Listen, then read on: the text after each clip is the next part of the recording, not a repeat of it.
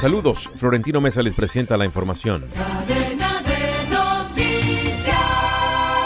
La cantidad de migrantes venezolanos que cruzan la frontera entre Estados Unidos y México disminuyó drásticamente debido a que la nueva política bilateral ha obligado a miles de ellos a regresar a México desde la semana pasada, según funcionarios estadounidenses y mexicanos. El comisionado de Aduanas y Protección Fronteriza de Estados Unidos, Chris Magnus, dijo que los agentes fronterizos estadounidenses se habían encontrado con solo 155 venezolanos el pasado miércoles, mientras que el promedio diario era de 1.200 a principios de este mes.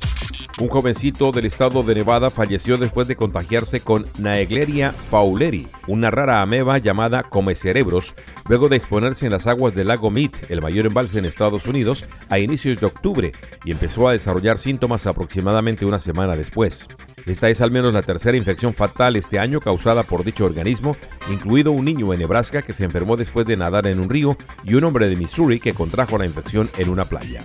El gobierno federal está investigando si las agencias estatales de Mississippi discriminaron a la capital del estado, de mayoría negra, al negarse a financiar mejoras para su sistema de agua defectuoso, reportó la Agencia de Protección Ambiental de Estados Unidos.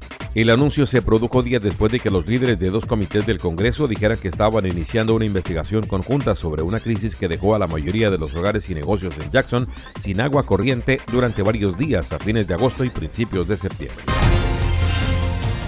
Ahora las noticias de Colombia y el mundo se encuentran en un solo sitio. www.cedncol.com. Somos cadena de noticias. Actualidad, entretenimiento, los deportes, análisis y comentarios, radio en vivo y bajo demanda. Somos cadena de noticias, tu punto de encuentro con las noticias. www.cedncol.com.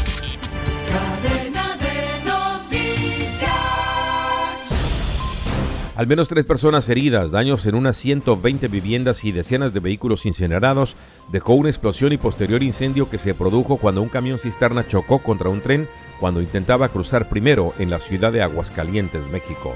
El choque provocó una gigantesca columna de humo producto de las llamas que rápidamente se extendieron por todo el vecindario, donde unas 1.500 personas tuvieron que ser evacuadas. Videos del pavoroso incendio se hicieron virales en las redes sociales.